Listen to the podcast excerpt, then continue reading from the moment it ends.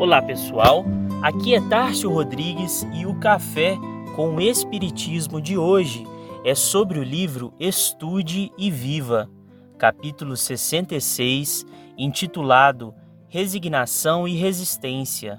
Este capítulo foi psicografado por Valdo Vieira e ditado por André Luiz, que nos diz: De fato, há que se estudar a resignação para que a paciência não venha a trazer resultados contraproducentes.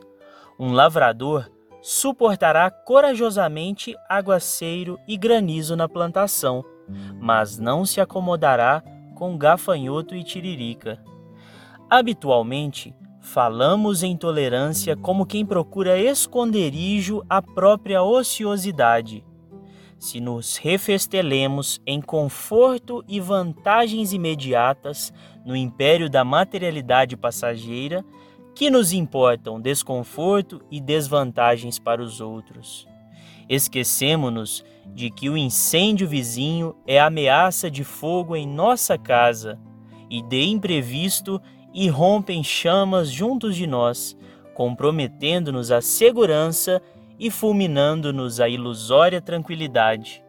Todos necessitamos ajustar a resignação no lugar certo.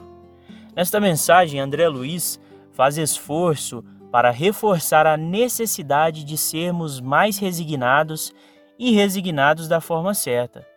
Isso fica muito claro ao longo do capítulo, quando ele nos diz que, diante de um desastre inevitável, não devemos nos portar com desespero e revolta.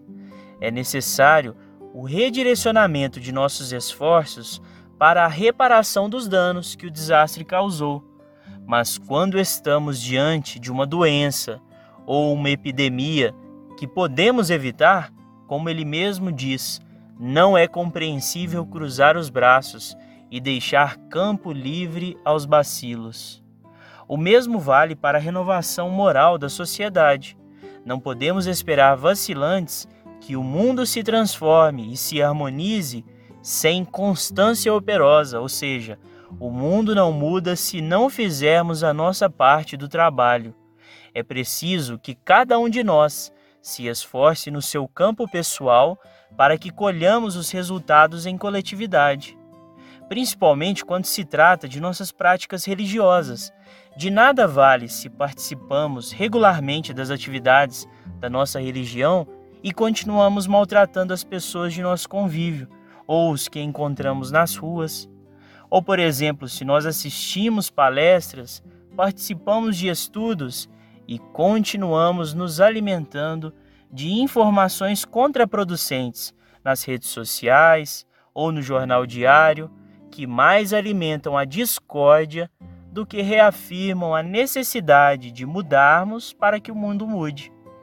É preciso estudar e praticar o que temos aprendido, pois, como diz André Luiz, serenidade é constância operosa, esperança é ideal com serviço. Ninguém cultive resignação diante do mal declarado e removível sob pena de agravá-lo e sofrer-lhe a clava mortífera. Estudemos resignação em Jesus Cristo. A cruz do Mestre não é um símbolo de apassivamento à frente da astúcia e da crueldade, e sim mensagem de resistência contra a mentira e a criminalidade mascaradas de religião. Num protesto firme que perdura até hoje. Fiquem com Deus e até o próximo episódio do Café com o Espiritismo.